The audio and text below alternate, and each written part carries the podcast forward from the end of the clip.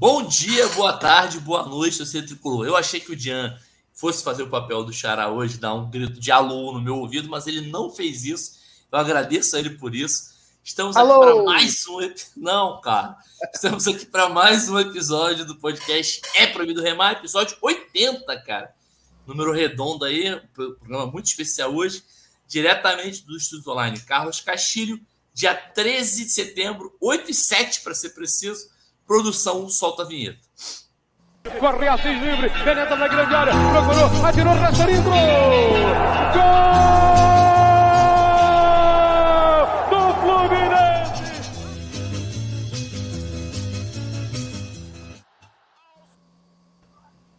E antes da gente começar, aquele recadinho de sempre, segue a gente nas redes sociais, no arroba, o barra é proibido remar.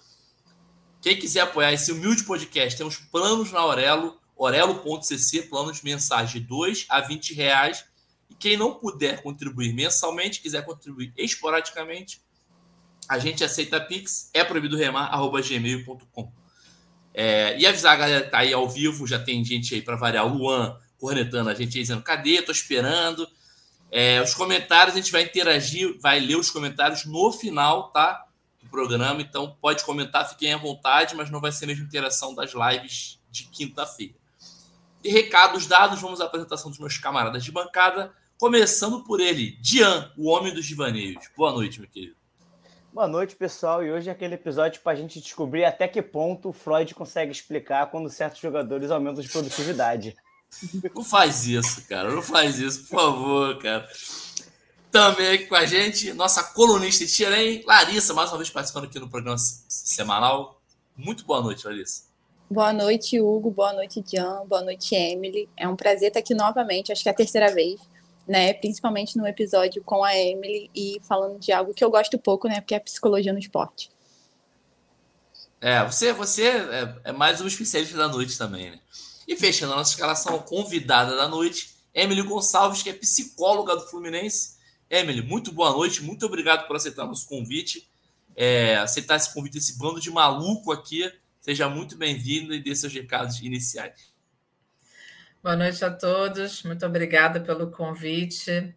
É, sejam muito bem-vindos. E que bom que eu estou fazendo parte dessa loucura hoje com o Jean, com o Hugo, com a Larissa. Então, é, normalidade é isso, é se divertir, vocês falaram para tomar o cuidado que vocês falam, né? Coisas com humor, besterol. Mas eu não estou vendo nada, não, de besteira, muito pelo contrário. Eu estou vendo aqui gente que quer resenhar uma resenha muito séria. Para convidar uma psicóloga, a resenha é séria. não dá corda, porque o Dian vai soltar as dele, pelo amor de Deus. O, Carvalho, você até falou no início né, da gravação que o episódio 80 era um episódio especial. Se você jogar no Google aí, 80 psicologia, você vai descobrir até que 80 é um número importante na psicologia. Pode fazer o teste depois. Ah, cara, é sério. Você vai fazer o. Parar no meio do programa para fazer essa pesquisa. Não, não, faz depois, faz, ao longo, ao longo do programa e volta aqui para falar com a nossa audiência sobre isso. Isso aí. É, avisar a galera que hoje não teremos giro de notícias e vamos passar direto para o tema principal, que é sobre a psicologia no futebol. E eu vou começar perguntando, pedindo para Emily contar um pouquinho da história dela nessa relação da psicologia com o Fluminense, com o futebol, né, de forma geral, e com o Fluminense especificamente. Enfim, contar um pouquinho dessa história, Emily, na psicologia de forma geral e na psicologia relacionada com o futebol. Eu amo contar essa história. Primeiro, por ser filha de tricolor, irmã de tricolor, e por ser tricolor. Fui fazer a prova do vestibular na Universidade Veiga de Almeida, sabendo que a gente tinha disciplina de psicologia do esporte, porque eu pisei na faculdade para fazer psicologia, para atuar na psicologia do esporte. Então, desde o meu primeiro dia de faculdade, eu disse que eu seria psicóloga do esporte. Só não imaginava que eu seria psicóloga do meu clube de coração, né? E comecei estagiando em 2007 no Fluminense, é, nas categorias de base, junto com a professora Tereza Fragelli. E em 2009 eu fui contratada para assumir as categorias de base, estando no clube então, até desde 2009 como contratada.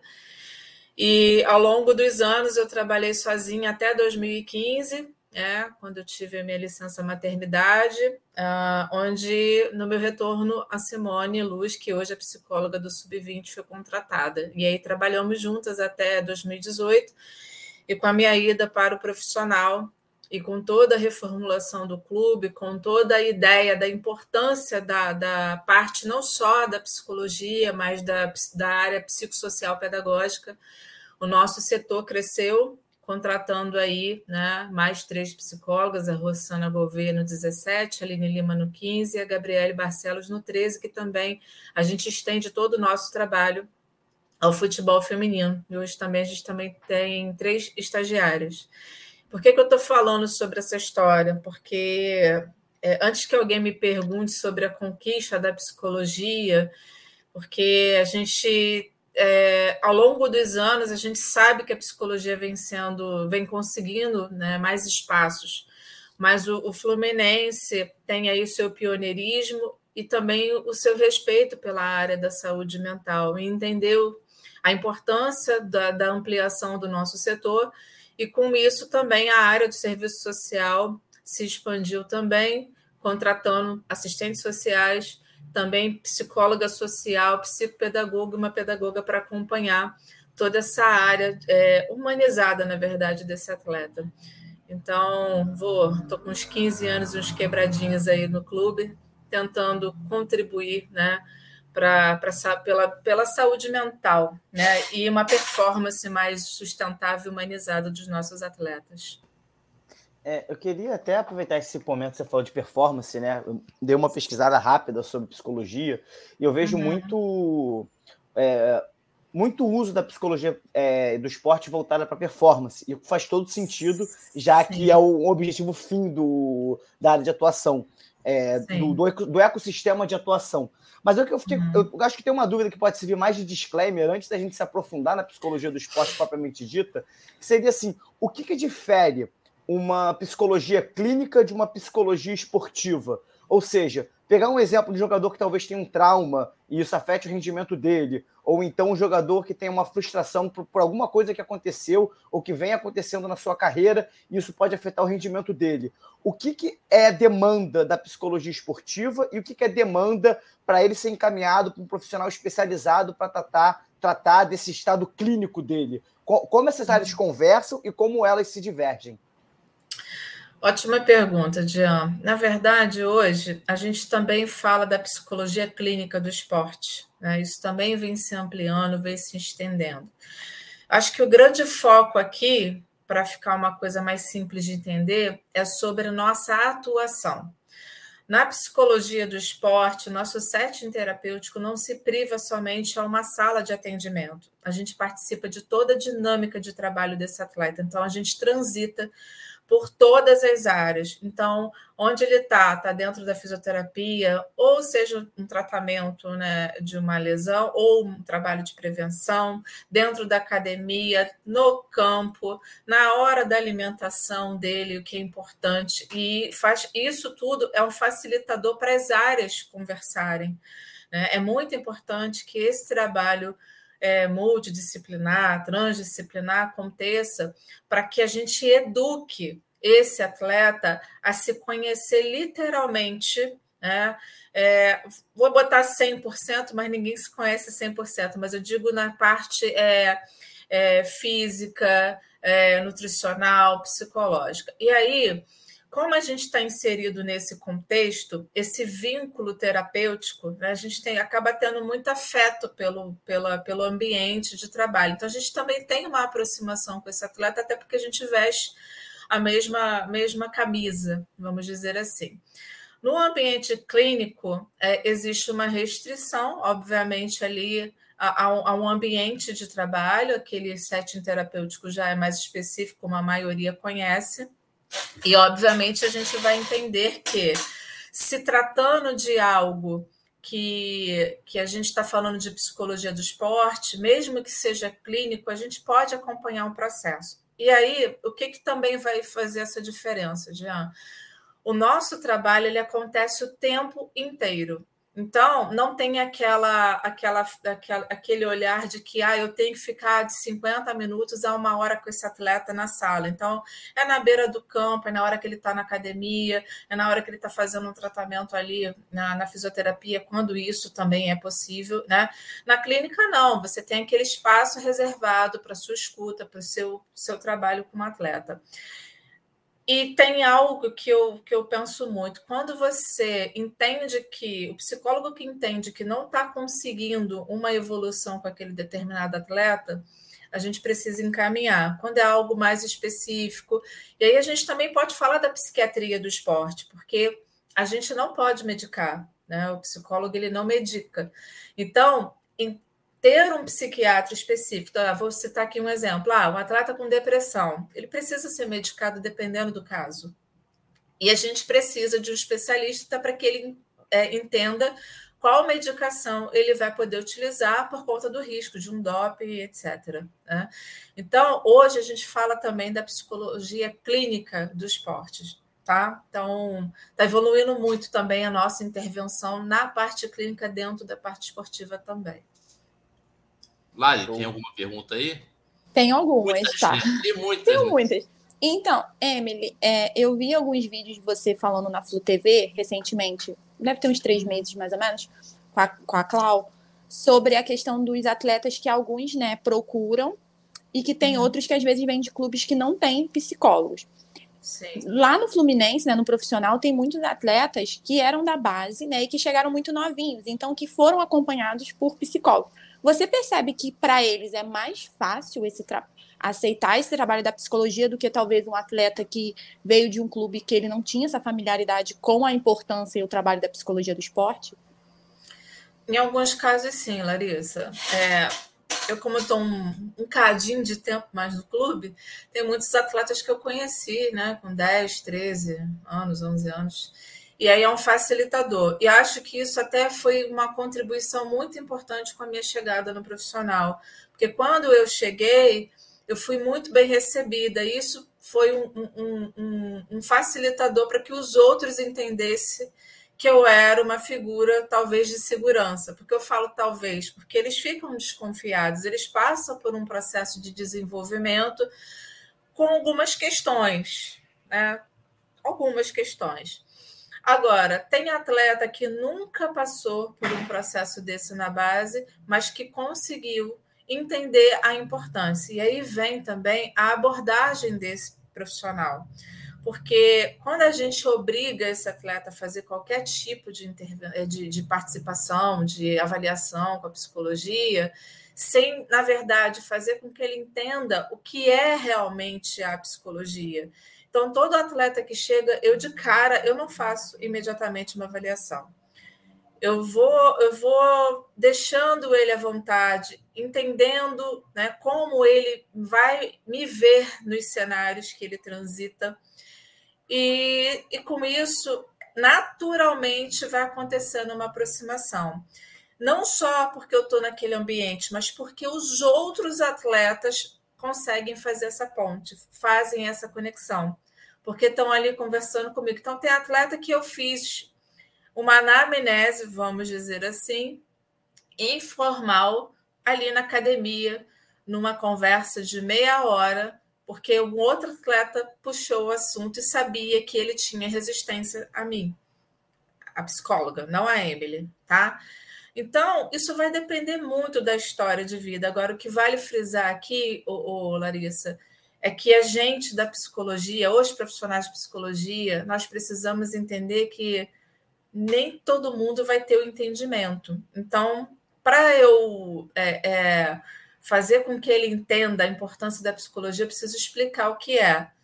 Sair daquele senso comum, que não é para maluco, não é para quem tem problema, somente para quem tem problema, que é uma grande ferramenta de autoconhecimento, que pode ser uma figura de segurança psicológica para que ele consiga falar das dores e dos sabores, para ele tornar-se consciente do, do, das suas ações, das suas atitudes, passar por um processo de psicoeducação, por exemplo, de uma ansiedade, que todo mundo acha que a ansiedade é uma grande vilã, E aí, quando a gente ensina que a ansiedade ela é importante para a preparação desse atleta, fica muito mais leve.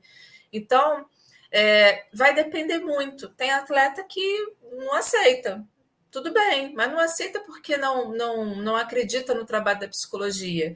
Ele não aceita porque ele acha que ele está bem psicologicamente. E é verdade, nem todo mundo precisa, mas nem todo mundo precisa quando a gente está falando de problemas, de demandas é, que, que geram dificuldade. Agora, quando ele entende que a psicologia também vai atuar na potencialização das qualidades dele, aí ele chega mais perto né, do profissional e ele vai entendendo que isso também vai melhorar no rendimento e na performance dele.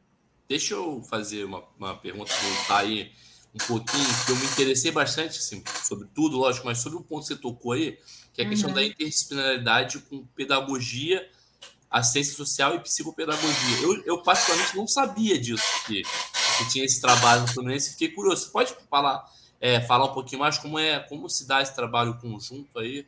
É, é em Xerém? Na Barra? É, em Xerém. É, na Barra é. nós temos a Lucilene Dias, que é nossa assistente social, já há 27 anos no clube, a Lu.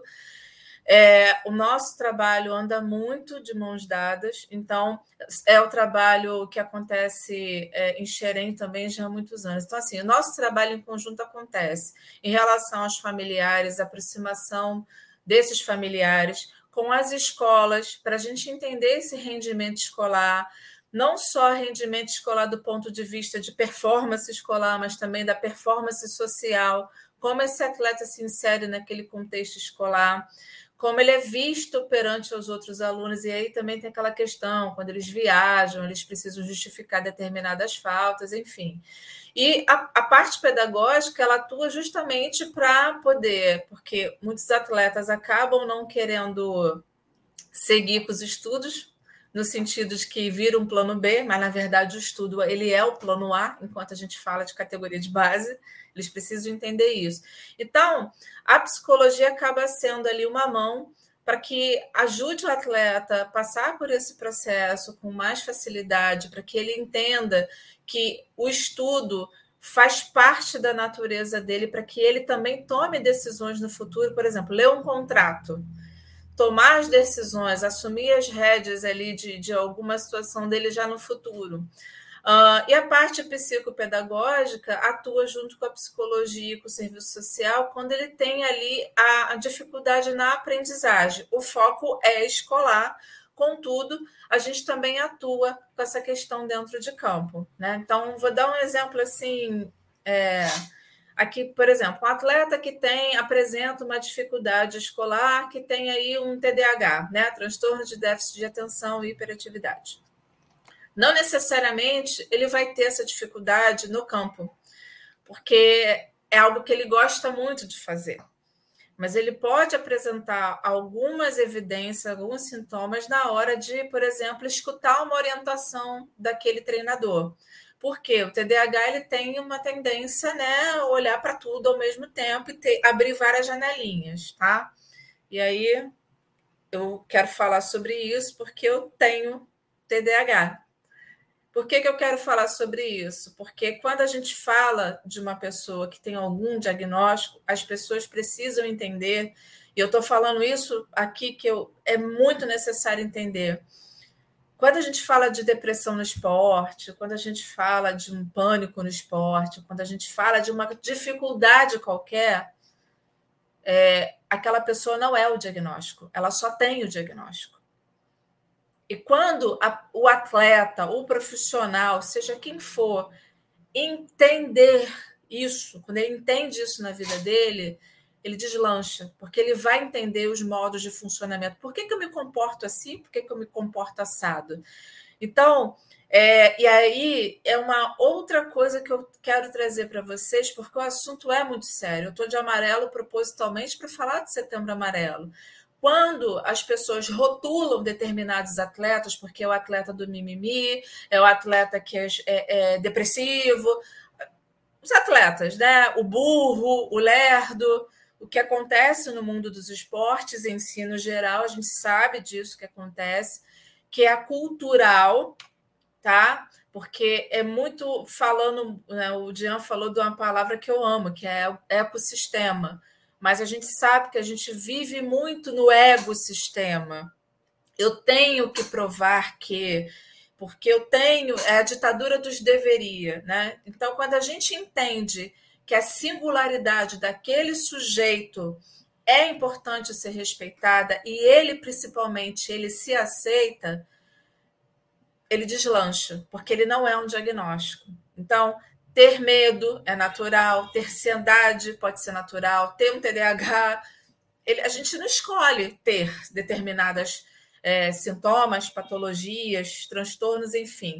Mas diagnóstico, a pessoa não pode ser taxada por um diagnóstico. E aí eu estou falando, por que, que eu estou falando sobre isso? Porque é, todo mundo tem uma questãozinha na vida. Uma questãozinha. Só que não é para isso que a gente precisa olhar somente. A gente tem que entender o que, que aquele ser humano promove de positivo, qual é a potencialidade dele, porque o que, que geralmente nós somos educados a fazer, porque nós nascemos com viés negativo. Então, a nossa tendência, o nosso olhar é olhar para aquilo que não está bom e valorizar, ruminar, então, qual é o papel de uma instituição esportiva? Qual o papel de um líder? Qual o papel dos profissionais que participam do desenvolvimento humano? Todos, sem exceção, é potencializar as qualidades humanas. E aí, quando eu estou falando todos, são todos, todos, efetivamente. Como é que eu sei, por exemplo, que um atleta está fazendo xixi na cama? Se eu não entro no quarto dele para limpar? Todo mundo está habilitado para acolher. É, esse é o grande lema do Fluminense. Todo mundo tem habilitação para acolher. Então, chega demandas para psicologia, para o serviço social que a gente não vê. Vem da mãe, vem do pai, vem do empresário, vem de todos os profissionais do clube. Então, quando você perguntou, Hugo, sobre essa, esse trabalho com o serviço social, e eu estou falando que é o trabalho de todos, é porque realmente é importante a gente falar sobre isso, porque a instituição precisa estar pertencente para poder contribuir com essa, com esse desenvolvimento saudável, tá?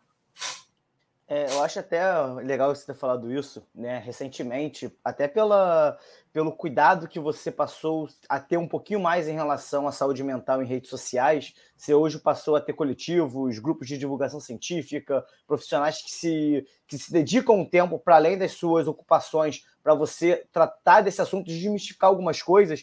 E dentro do TDAH, principalmente, a gente vê uma muita gente falando que descobrir TDAH e autismo. São dois é, diagnósticos, é, diagnósticos é, que as pessoas que melhora a qualidade de vida das pessoas a partir do momento que elas aprendem sobre isso, tem uma psicoeducação sobre a condição delas, porque ela consegue, por exemplo, potencializar como ela vai estudar, como ela vai se organizar, qual, qual o horário que talvez seja melhor para ela poder se adaptar ou às vezes nem uma questão de, de, de, diagnóstico, até você saber quais são os seus o, o horário onde você está mais acordado, onde você está mais disposto. Então tem pessoas que são mais diurnas, tem pessoas que são mais noturnas, e você uhum. dá a, a oportunidade disso para as pessoas e elas terem esse conhecimento para elas, são coisas que facilitam. E dentro dessa sua fala, você trouxe exatamente uma questão sobre não usar esses rótulos para falar dos jogadores, ter um cuidado em relação a isso. E acho que isso já vem eu teria outras, outra pergunta para fazer sobre o tema de psicoeducação, vou deixar para depois. Mas uma coisa, isso já para mim já deu uma trela para a gente falar um pouco até sobre redes sociais. Que como é que se dá a relação com os jogadores? É, é melhor para os jogadores blindar, tirar a rede social?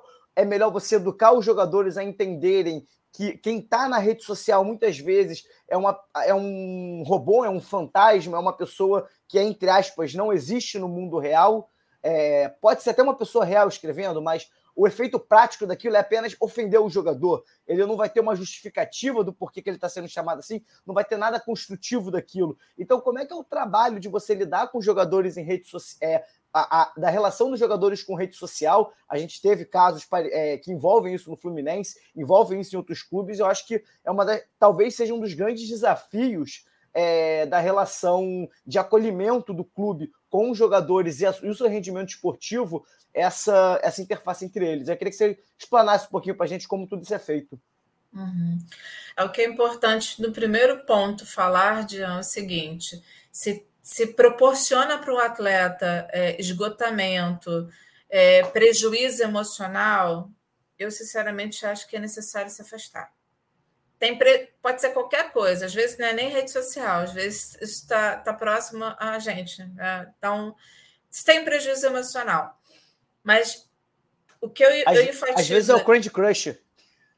É, é, pode ser também, pode ser também. Mas é aquilo, tirou do foco, porque às vezes o Candy Crush o, o, é uma forma de você colocar toda a sua energia por algum fato.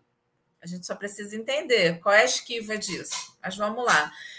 Agora, o que eu enfatizo aqui para lidar com rede social é o, o, a gente não controla o que essas pessoas falam. Né? Até eu já passei por isso. A gente não controla. E quando a gente tem um autoconhecimento muito apurado, a gente não vai dar bola. Então, o atleta não vai esquentar porque ele está lento. O mais importante é ele entender quem é ele e, qual, e quais são os fatos. Por isso que eu falo para eles: quais são os fatos, baseado em evidências. O que está escrito ali é uma evidência sobre você ou é uma mentira? Porque o que não pode, ele acreditar o que está escrito. Então, se ele não tem um autoconhecimento, se ele é inseguro, se ele está passando por uma dificuldade emocional, ele vai aderir àquela informação. Então, Agora, às vezes, um, um, um torcedor, qualquer outra pessoa escreve uma coisa que faz ele refletir sobre um comportamento dele. Ele diz: realmente, eu não estou bem.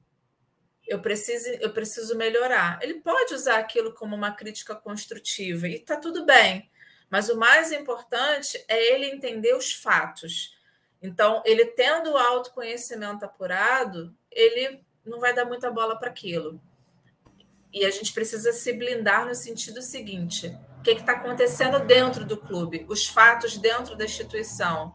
A gente vê o tempo todo os atletas treinando. Isso, não só atleta, isso todos os profissionais que estão envolvidos. Porque outra coisa que eu também acho importante falar: a gente só está falando de saúde mental do atleta, mas não. É todo o corpo técnico, isso aí é todo mundo que está envolvido porque a gente se dedica é, o tempo inteiro, todo mundo trabalha para proporcionar o resultado, só que eles que vão lá dentro. Outro dia, até um atleta falou, fui dar parabéns por um jogo, aí o atleta falou assim: Ô, doutora, parabéns para você também, porque é para vocês, porque a gente só entra para o pro, pro toque final, porque vocês preparam tudo para a gente. Eu achei aquilo até muito bonito da fala dele. Ele entende que a gente prepara tudo para eles performarem melhor. Então, o entendimento, mas eles que, que eles que dão ali literalmente a, a, a, visibilidade do que é feito, mesmo que as pessoas não entendam qual é o papel de cada profissional ali. Emily, isso também me fez lembrar na, na conquista do Carioca, né? Quando o Cano é, entra na entrevista, né, para poder te elogiar. E o David Braz também fala, né? Assim, eu acho que a, a é. fala dele. Eu fiquei muito emocionada quando ele fala né? É. Que as pessoas às vezes não entendem, né? Mais ou menos isso. E você falou que o que importa é que eles entendam, né? Então, assim, no momento ali que era o momento do time, né? Que é, é, o que aparece lá assim no pôster de campeão, a maioria a gente foca nos jogadores, né? É, e é. eles fazendo questão assim de, de levantar a questão da, da importância da comissão técnica e do papel do psicólogo, né? É, recentemente eu fiz alguns cursos sobre a área de psicologia do esporte e tiveram profissionais, né, que são de outros clubes, elogiando o setor de psicologia do Fluminense. E assim, eu fiquei muito feliz como profissional, mas principalmente como tricolor. Né? então, assim, ver um trabalho que é reconhecido não só pela torcida do Fluminense, pelos jogadores, mas assim, é, no Brasil todo, né? Hoje você vê torcedor do Fluminense falando, não, porque tal jogador tá mal, não, tem que falar com a Emily, né? Brincando assim. Porque eles sabem até o nome da psicóloga. Eu não sei se os, é. os, torcedores de outros times sabem o nome da psicóloga do profissional, não, mas do Fluminense a maioria sabe. É. É, é. E é legal até, assim, aquele dia eu fui pega de surpresa, tanto pelo Germán, que eu não esperava, e o David Braz, o colega estava filmando, eu não vi, só fui ver depois, eu não tinha visto. E realmente o reconhecimento deles é, naquele momento é o que importa, porque eles que precisam entender sobre o ponto de vista da saúde mental, tá ali para ajudar a desenvolver o melhor que eles possuem. Então, então ali estava a família dele também, que é, que é algo que eu prezo muito, acho que é muito importante a gente ter esse contato. É, é, é incrível, é, o que vem acontecendo não só na psicologia dentro do flu, mas é incrível também o que vem acontecendo com a psicologia do esporte, o quanto que aí até é, só saindo um pouquinho né, dos, da edição do, do últimos Jogos Olímpicos, o quanto que isso foi falado. E isso também acaba fortalecendo a área para todos os outros esportes também. E eu não sei se você está percebendo também assim, esse movimento, cada vez mais eu vejo jogadores dando entrevistas falando sobre isso.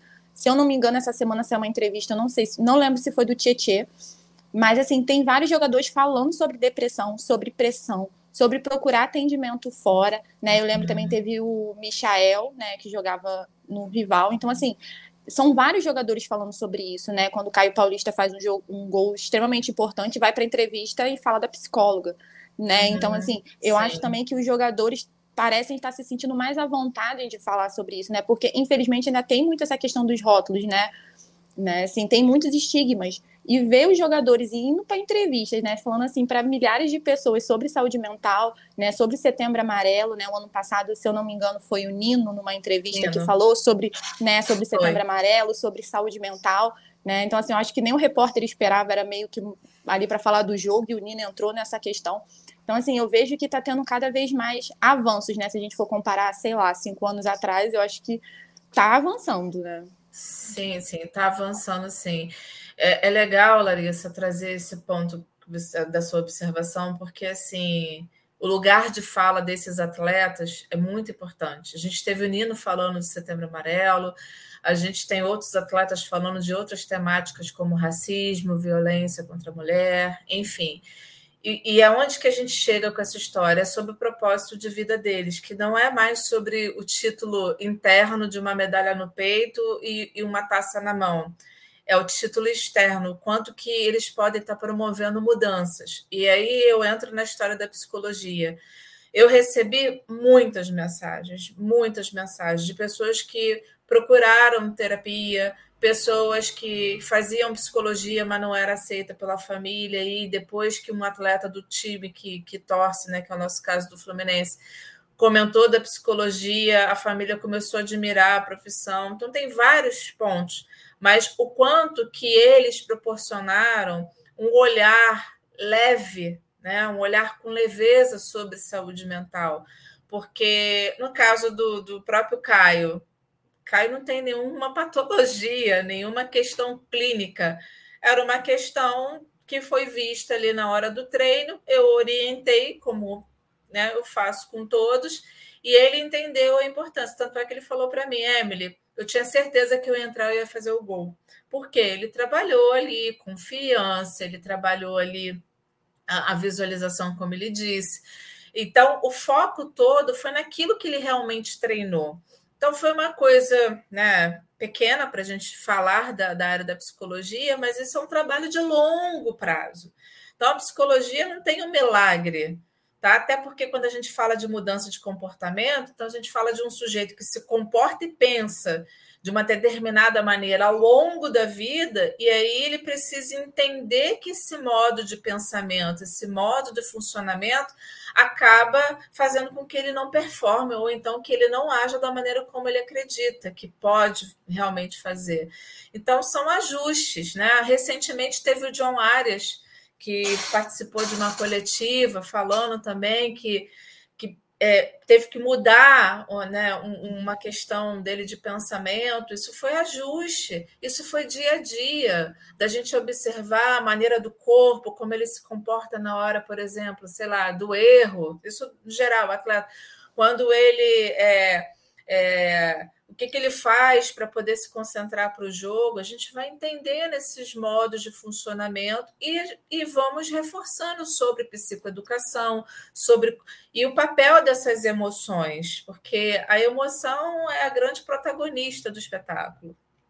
Eu até queria aproveitar esse momento que você falou da, de psicoeducação e até uhum. parabenizar, que eu acho que essas evidências de jogadores, falando em rede social, a gente vê muito isso dos jogadores Fluminense, também de outros times, mas é, eu tenho uma sensação de que eu vejo jogadores Fluminense é, por livre e espontânea vontade falando isso com muito mais frequência é, uhum. do que os, dos demais é, outros times, é justamente uhum. essa questão deles parabenizarem é, o, o o, a equipe de psicologia do esporte do Fluminense, eu acho que entra muito nessa ideia que você falou de todo esse projeto que vem sendo construído já há algum tempo, de você ter um, uma, uma equipe mais humanizada, onde o acolhimento não se dá apenas pelos profissionais, mas se dê por todos ao redor. Então, eu vejo isso uhum. até como uma evidência da sua fala. E voltando para a psicoeducação e psicopedagogia, é, nesse, nesse trabalho de você educar os atletas, você não, mas dos profissionais de saúde mental, educarem os atletas a respeito da, do, do autoconhecimento, da importância de você se autoconhecer, das suas, de saber suas fragilidades, de entender que às vezes um diagnóstico não é um indicativo de que ele não presta para determinada coisa. Todo esse processo, ele é mais fácil com jogadores profissionais ou ele é mais fácil com jogadores da base? É, para para um atleta de alto rendimento, quanto antes você fizer esse processo de educação, é melhor ou você consegue ter bons resultados, mesmo que você comece a fazer esse processo de psicoeducação e psicopedagogia a partir de um determinado, de um momento mais maduro da carreira? Olha, o, o Jean, eu acredito muito que quando a gente começa a fazer esse trabalho na infância, é, se torna mais fácil. Não que não seja possível na fase adulta, mas veja bem, quando a gente conhece, é, o atleta tem acesso a essa informação. Então, vou dar um exemplo aqui.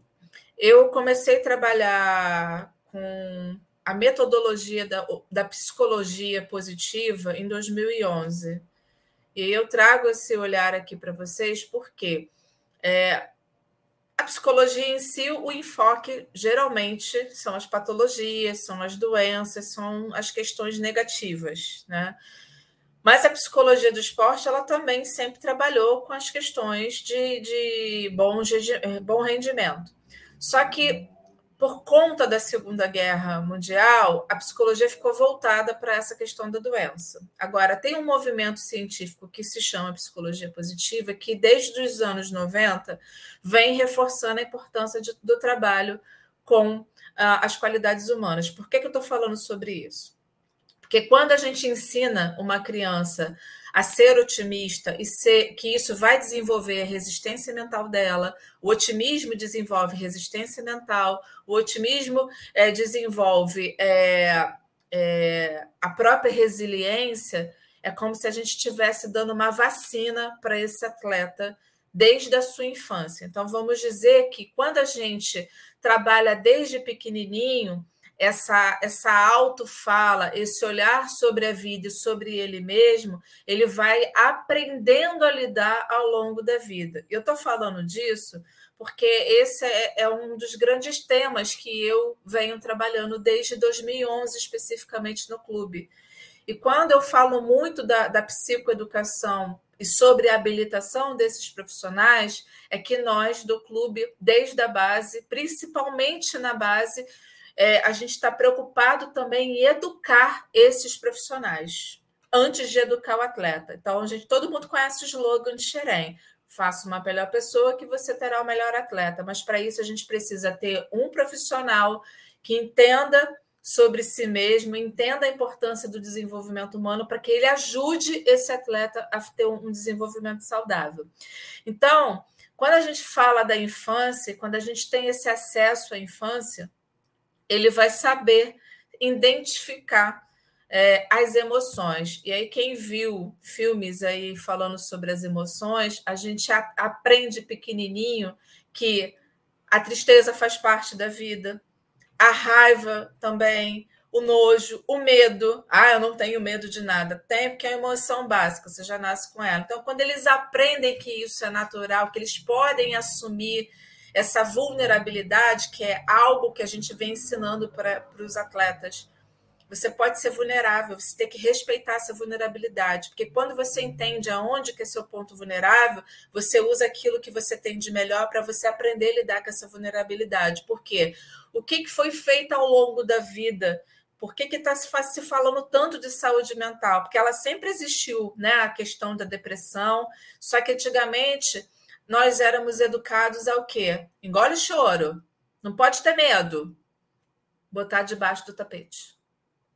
E aí, quando a gente levanta esse tapete, o negócio não está muito bom.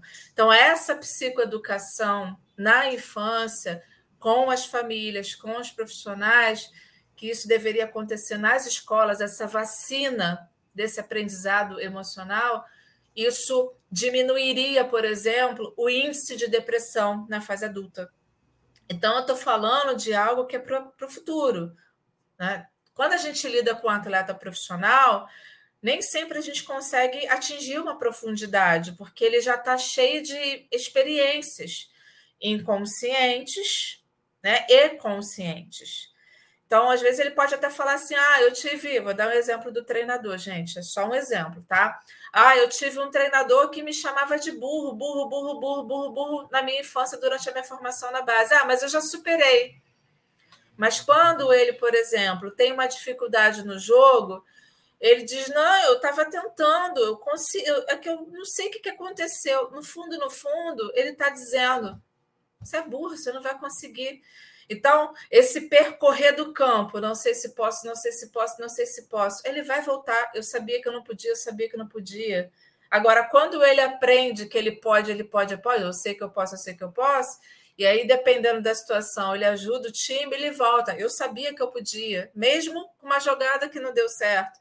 Então, essa mentalidade construída ao longo do tempo, diante de uma educação familiar, diante de uma educação de profissionais, é obviamente a gente vai ter uma fase adulta saudável. Agora, como é que a gente faz isso dentro de uma casa onde os pais não foram educados, eles não tiveram a oportunidade lá atrás disso? Então, nosso papel é levar isso adiante. Tá? Sim. Gente, se deixar, eu vou falando. Até não, você tá? tá...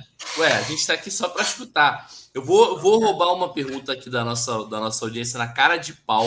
Matheus Frigos perguntou aqui, ó como ele dá, como, como vocês, como a, a, a equipe né, de psicologia, psicopedagogia lida, aí ó, tá até no ar aí, como, como é lidar com a cabeça de jovens que vêm de origens humildes e ganham notoriedade e dinheiro de forma repentina? Como fazer para ajudá-los a não se perder aí, entre aspas, né? Queria que você falasse um pouquinho Eu, sobre isso aí. Só até para complementar a pergunta, que a, essa pergunta também estava dentro aqui do nosso daquilo que a gente pode chamar de roteiro, se é que pode chamar de roteiro, Desculpa, John, mas enfim. É...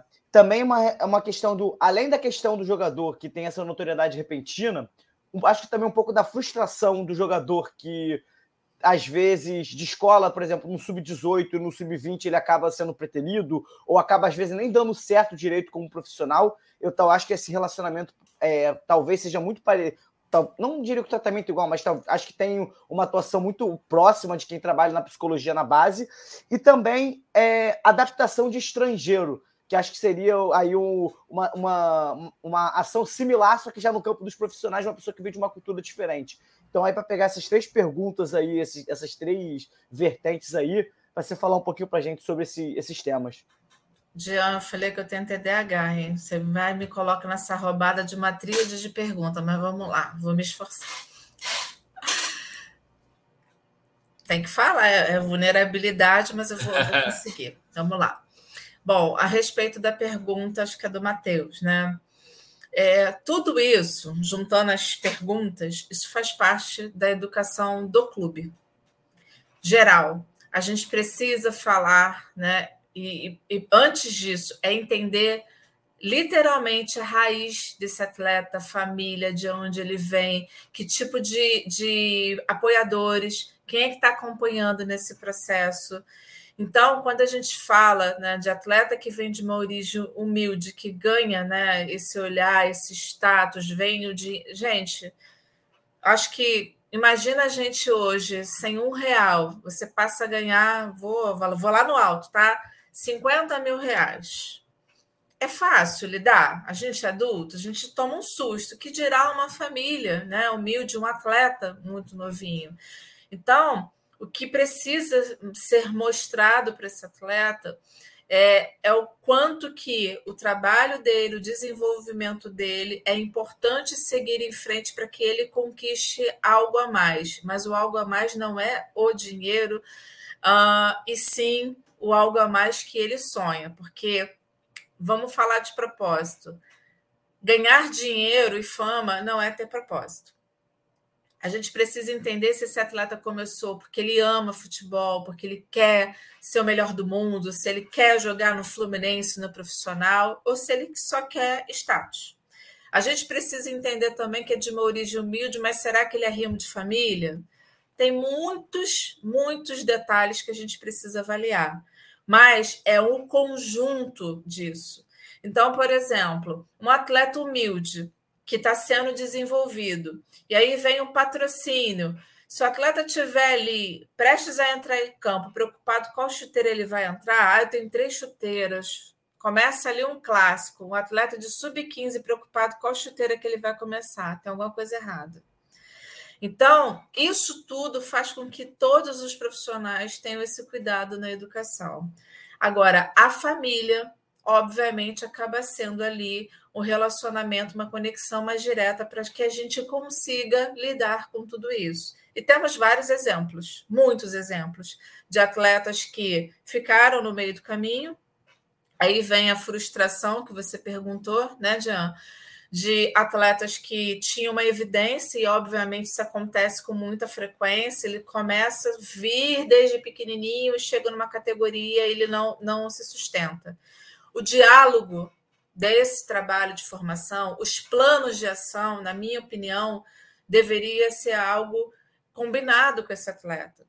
Então, por exemplo, um atleta que não fica sabendo por que, que não jogou, por que, que não foi relacionado. Ah, atleta não tem que saber, atleta tem que saber. É importante que ele entenda aonde que ele está indo bem, aonde que ele está indo mal, porque isso faz parte do desenvolvimento dele. Uh, e aí tem um outro fator que eu acho muito importante. Um atleta, por exemplo, que passa desde a categoria mamadeira, daqui a pouco teremos o subfeto, mas estamos no mamadeira, uh, e chega aos juniores sem nunca ter passado por um banco de reserva. Aí as pessoas querem que esse atleta, aos 20 anos, saiba lidar com uma frustração dessa se ele nunca passou na vida por isso. Então, faz parte também do nosso trabalho proporcionar a frustração para esse atleta. Então, é o famoso não. Eu tenho uma filha de sete anos. Eu digo sim para muitas coisas? Digo, digo muito sim. Às vezes até de forma exagerada, mas eu também digo muito não. Ela precisa entender que o não faz parte. Agora imagina, aquele atleta passa sempre por titular absoluto. Como é que ele lida com isso? Então, o diálogo, a comunicação e aí a liderança, que eu acho que é um ponto muito importante, precisa desses feedbacks. Então, fazemos reuniões sobre esses atletas, nós temos plano de ação para esses atletas. Agora, o ponto é, todos saibam, todos ficam sabendo, na verdade, é, sobre o que estão falando sobre ele, o que estão é, é, mediando para uma melhora dele, é importante que eles fiquem sabendo. Então, vou dar um exemplo aqui muito simples, que não é simples, é até sério, mas o simples aqui é que é uma educação. Já aconteceu é, um atleta, na época, no sub-15, isso já tem muito tempo. O atleta começou a matar a aula, literalmente faltar a aula no turno da tarde, ele treinava de manhã, para fazer exercício físico na academia escondido da família. E a mãe, que tinha muito contato comigo, que era atleta desde pequenininho na base, falou: Emily, está acontecendo alguma coisa com ele, porque a gente acabava de jantar, a gente ficava horas papeando. Ele acaba de comer, vai direto para o banheiro. Acaba de comer, vai direto para o banheiro. Resumindo a história, eu comecei a almoçar mais cedo no horário do atleta para observar o atleta. Ele acabava de comer, ia direto para a rampa, às vezes com um prato ainda meio cheio, e ia para o banheiro. Ele estava desenvolvendo uma bulimia. Tudo porque o percentual dele, comparado ao colega da mesma função, teoricamente estava mais alto. Mas não estava, não tinha nada de errado com ele. Era o percentual ideal para ele. E ele, na época, não tinha sido educado para isso porque era só informação que era passada. Então, ó, as comparações. Mas ele entrou em parafuso, o atleta está melhor do que eu, então ele começou a comer, ó, dedinho na garganta, colocava para fora e começou e aí começou um histórico de lesão do nada. Por quê? Saía, treinava a manhã inteira, faltava aula, ia treinar mais de tarde. Então, tinha alguma coisa errada. Então, olha a importância da observação da família. Ela me ligou imediatamente. Aí, quando eu fui conversar sobre isso, falei: o que está acontecendo? Aí, aí, foi quando ele até me falou: Emily, eu estou até faltando aula para poder ir para academia. Eu falei: meu Deus. Por isso que começou uma história de lesão desse atleta. Olha a importância disso tudo. Respondi tudo, Dian? Sim, sim. Ficou uma do, do, do, estrangeiro, mas como a gente ah. também tem suas horas. Não, é que também tem suas horas, tem outras perguntas, a gente pode já até deixar isso daí para uma, uma parte 2. Tá já fica aí o Posso já, já emendou, já emendou a pergunta para fazer. Fazer igual dois. na Lari. escola, levantar a mãozinha. Não, Lari, só vez, pode deixar que já ia passar a bola. Agora, indo um pouquinho assim pro profissional, Emily, eu queria uhum. saber os Lari, desculpa assim... te cortar, só para só para explicar aí, galera, só para a gente poder combinar até ao vivaço aqui. Vou fazer a pergunta e depois eu vou, até para não tomar mais tempo ainda da Emily, vou passar para os comentários relacionados ao tema, tiveram no chat, e depois a gente uhum. finaliza com mais alguma pergunta, se for o caso, e a Emily, uhum. para liberar ela aí, coitada, que está aí, já falou para a gente aí que está na correria. Eu queria saber um pouquinho, assim, como que é o desafio em semana de decisão, né? Então, assim, essa semana a gente tem uma decisão da Copa do Brasil, e aí já vem aquela frase, né? É o jogo do ano. O jogo do ano também era a final do Carioca, agora é o jogo do ano também, né? Provavelmente o clássico de domingo também vai ser o jogo do ano. E assim, como que é o seu trabalho, né? Como você percebe os atletas nessa semana? Porque acaba sendo uma semana de muita pressão. Né, sem a pressão, é o tempo todo falando disso na imprensa, a torcida na maior expectativa, né? E como você percebe isso dentro do clube e como é trabalhado? Olha, Larissa, eu venho falando muito sobre a questão da atenção plena, né? É, a gente precisa entender o nosso dia a dia, é preciso entender o como nós chegamos a essa fase de decisão, o quanto que foi feito. Então, entender que todos os nossos passos foram respeitados. Obviamente, a pressão vem até porque a gente deseja muito né, conquistar esse título, não só pela evidência do título, mas por tudo aquilo que vem sendo feito, pela conexão humana que, que se construiu, que está gerando essa confiança na equipe. É, e esse é um papel muito importante da liderança, né? Não só da liderança do nosso treinador, mas também dos líderes da equipe, para entender que é, a gente precisa viver passo a passo. Não adianta a gente agora, nesse momento, então é, hoje é dia 13, faltam quantos dias para a nossa decisão? Eu vou ficar pensando lá o tempo inteiro. Então eu falo muito, né? O, o Germancano fala muito sobre desfrutar, mas é o saborear que eu falo muito. Quando a gente entende o que está sendo feito hoje, esse treino de hoje, o treino de amanhã, o quanto que isso é importante sobre as nossas emoções, sobre as nossas metas, sobre os nossos pensamentos, sobre tudo aquilo que a gente tem a condição de manejar, é o que vai nos ajudar a ter mais tranquilidade, né? Até uma certa frieza para lidar com um evento dessa grandeza. Então, quando a gente fala de preparação mental, a gente está falando do aqui e agora. Ele precisa sentir esse momento. Então, o que adianta ele ir para o treino, por exemplo, amanhã, preocupado, será, será, será? É treinar, olhar aquilo que está sendo orientado, se preparar, obviamente, para o que está sendo feito ali no dia a dia, para gerar confiança. E aí é uma construção. Eles estão acostumados, na verdade, a lidar com, com essas pressões. É um costume, mas individualmente têm um propósito. Individualmente, eles querem conquistar algo a mais. E esse algo a mais, com certeza, gera o impacto né, de um, um pouco mais de ansiedade para lidar com essa grandeza. Só que, voltando àquilo que a gente já falou, quando um atleta vem se preparando, fazendo questão de se preparar a cada evento, a cada né, espetáculo, a cada jogo, e entendendo que ele está fazendo melhor, entendendo a presença dele naquele treino diariamente, é o que ele vai conseguir performar. Então, eu estou trazendo aqui uma preparação com leveza. No dia, o coração, se não estiver batendo, acelerado um pouquinho, aquele friozinho na barriga, tem alguma coisa de errado. Porque é natural essas emoções faz, faz parte disso, aquele frio na barriga, às vezes aquele batimento cardíaco mais acelerado, aquele arrepio, porque faz parte, porque é a emoção, é a fisiologia daquela emoção daquele evento. Agora, quando eu falo do, do da liderança, eu estou falando também do ambiente. Se a gente vive um ambiente com é, leveza, com responsabilidade e com respeito à singularidade de todos os atletas, né, sabendo né, as dificuldades e as qualidades deles, isso também vai para o jogo. E isso dá liberdade para que seja falado as coisas para eles, até porque são homens, são adultos e sabem da responsabilidade do que é um jogo como esse. Entendi. É, só para só uma pergunta bem rápida, Hugo, bem bem bem rápida. Manda lá. Você, tá você falou mais cedo também que é um processo de longo prazo esse trabalho. É.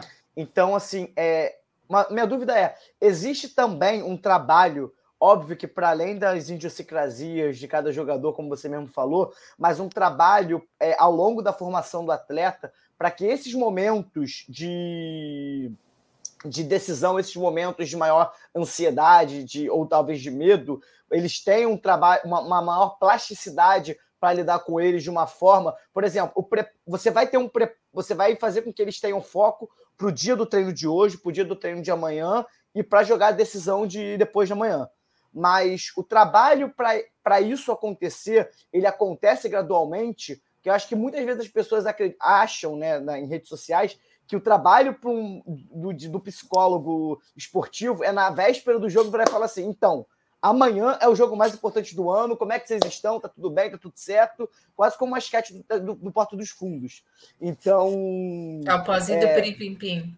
Exatamente. Então, acredito até que esse trabalho que você tenha falado, que você mesmo falou, ah, eles já estão preparados para isso, eles já são, eles são maduros, eles sabem lidar com isso. Você vai ter ali um detalhe no jogador ou outro, como você mesmo falou, mas acredito que ao longo dos anos do clube, ao longo dos anos como jogador de futebol, a, a própria psicologia do esporte já faz um preparo para que o, esse ritual de véspera de decisão, para quem está ouvindo só em áudio, eu botei entre aspas aqui, é, esse ritual de decisão ele aconteça é, de uma forma mais natural, de uma forma que seja na, natural mesmo para eles, né?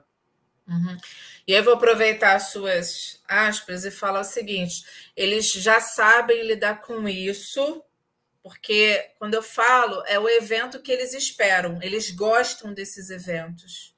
Eles trabalham para que isso aconteça, eles querem que aconteça esse evento. Eu vou fazer isso aqui também, mas tem outras variáveis que pode também prejudicar.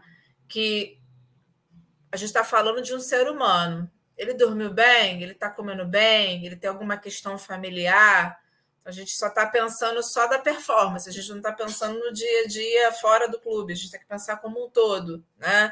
Ele está sentindo algum desconforto, até por conta do calendário, né? O calendário é extenso, tem bastante jogo, tem a questão da logística, de viagem, então tem muitos fatores que podem afetar positivamente ou negativamente a performance desse atleta, tá? Então, mesma coisa quando a gente tem ali uh, vamos dizer assim, uma liderança pessimista. Não é o nosso caso, mas vou dar um exemplo. Ah, uma liderança pessimista. É, a maneira como esse líder manuseia, como ele dá feedbacks. Então, tem muitos fatores. Por isso que a presença do psicólogo no dia a dia faz com que isso seja um facilitador, porque a, a, a psicologia geralmente é chamada para, igual bombeiro, faz um trabalho motivacional, não, apagar incêndio, é, né? Exatamente. Apagar isso, incêndio ou fazer um trabalho motivacional. Se um atleta desse não está motivado por um jogo desse, tem alguma coisa de errado. Ele trabalhou o ano inteiro, ele sonhou com esse evento, tá? Então eu vou fazer também isso, Dian, porque é, eu falo naturalmente, porque desde pequenininhos eles passam por esses eventos, né? De decisões. Agora, tem muita coisa que a gente precisa, né?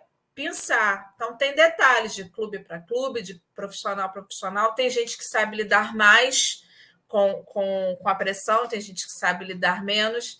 Tá? Agora, o ideal, quando a gente fala de uma preparação, a gente fala dessa leveza toda, é, é uma leveza com responsabilidade. Né? Não é para estar tá tranquilo, relaxado.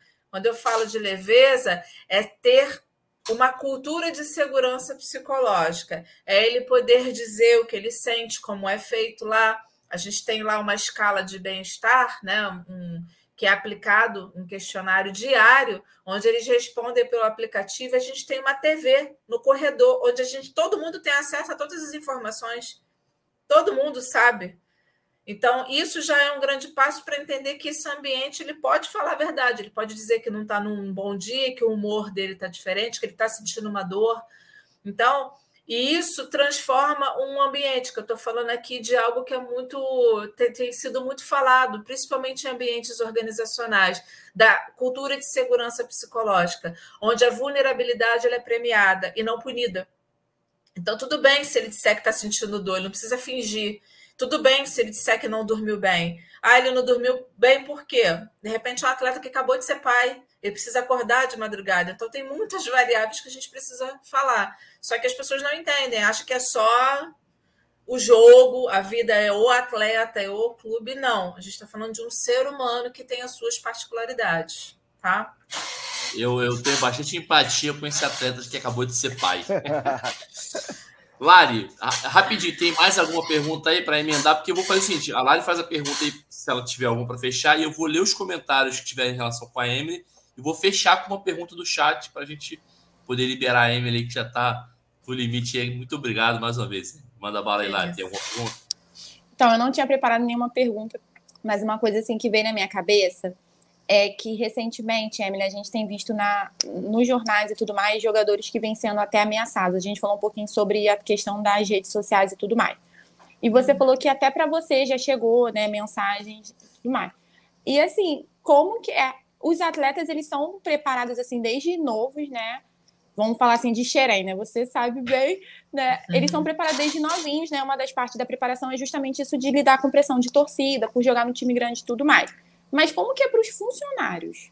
Sim, essa pressão de receber mensagem no, no direct do Instagram de torcedor te cobrando. Olha, eu vou falar por mim, tá? É, no primeiro momento.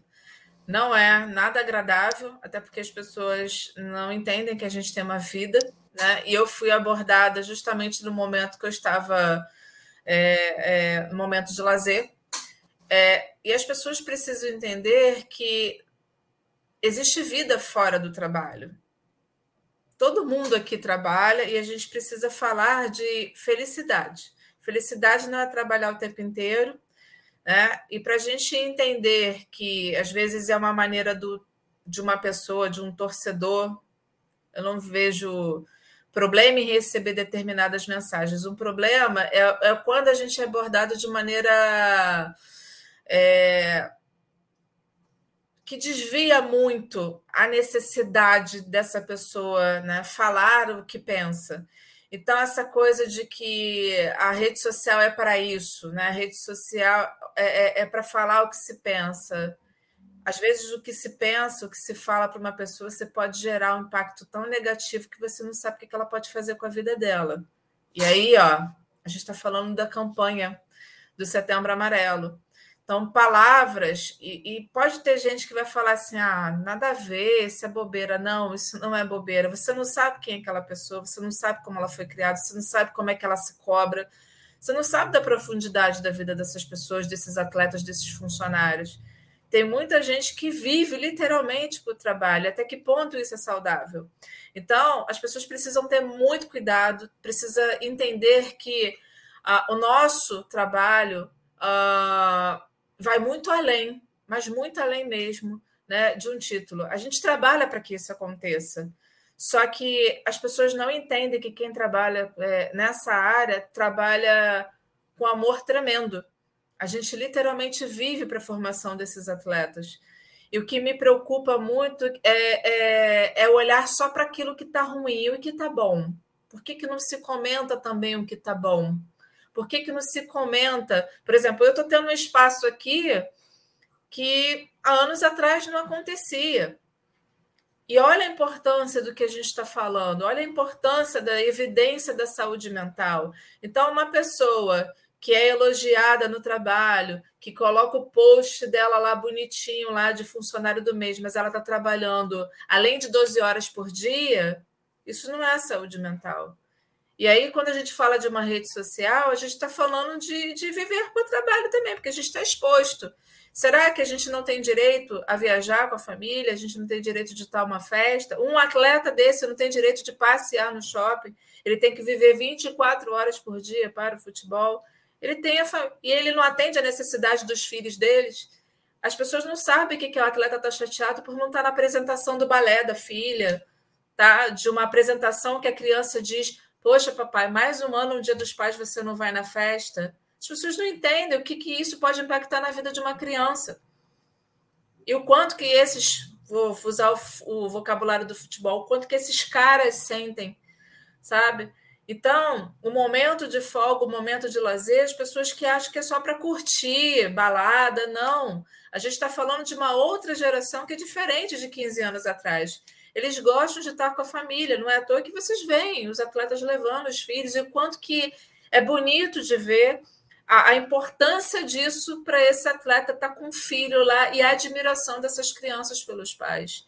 Então tem muita coisa além, gente. Tem muita, mas muita coisa além mesmo. Aí foi o que eu falei. Pode ser, Dian, para um próximo episódio aí.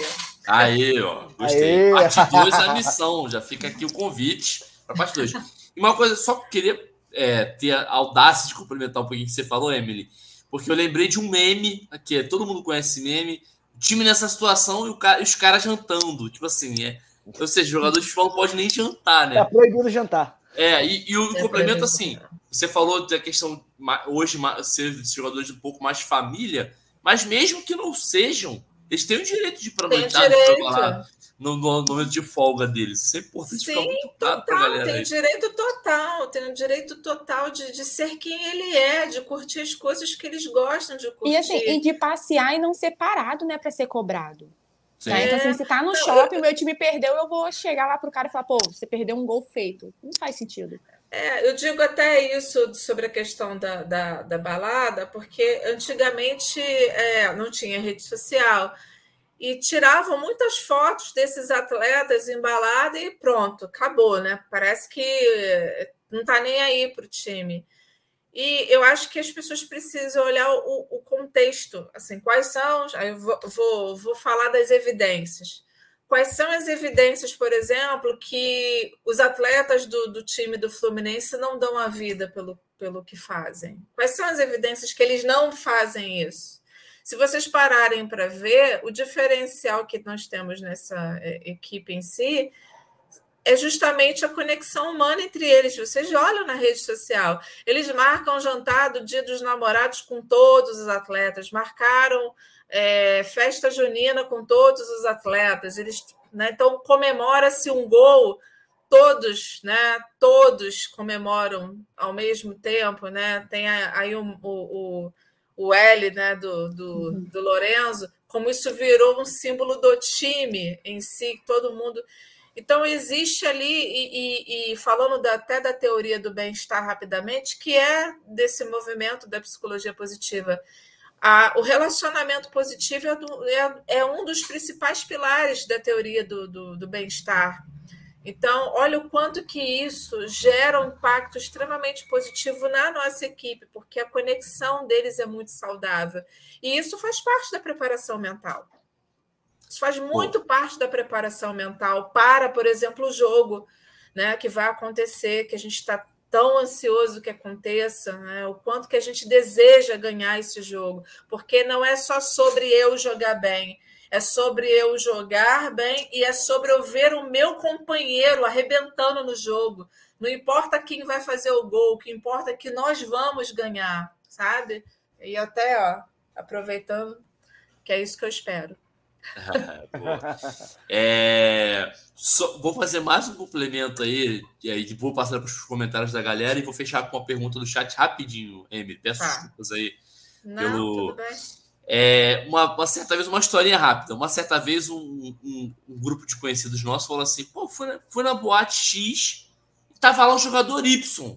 Pô, depois, no dia que se perdeu. Aí o, o, um outro amigo nosso, o Eduardo Burões, até a voz de experiência, falou assim: Ué, cara, mas O cara tava depois do jogo, perdeu, o cara tava lá comemorando. E você tava lá também, você é torcedor do clube, não tem uma, uma relação profissional, tava lá. o cara que é profissional não podia estar. Tá. Sabe, as pessoas associam o fato do cara. Às vezes o cara tá lá até para espairecer da derrota e o cara pensa, não, tá lá porque não tá nem aí. Tem nada a ver, gente, tem relação nenhuma. A vida do cara continua, pô. A vida não é como você falou, a vida não é só o é, futebol. E não quer dizer que ele não vai dar o máximo dele no próximo Exatamente. jogo. Né? Não é sobre isso. Por isso que eu falo, quais são as evidências.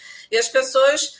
É, tem um erro cognitivo muito grande aí nessa história, assim, leitura de pensamento. Ah, o cara não quer nada, ele não tá nem aí pro clube, né? Exemplo vai estar tá lendo a mente dele, a pessoa nem sabe. Não, perdeu o gol, né? Não, ele perdeu o gol de sacanagem. Obviamente é. que o é. cara queria perder o gol, ser vaiado, né? Tudo mais. É. Faz sentido. Mas isso tudo tem a ver com a emoção, né? Isso tem a ver com a emoção do jogo, do torcedor. Isso é.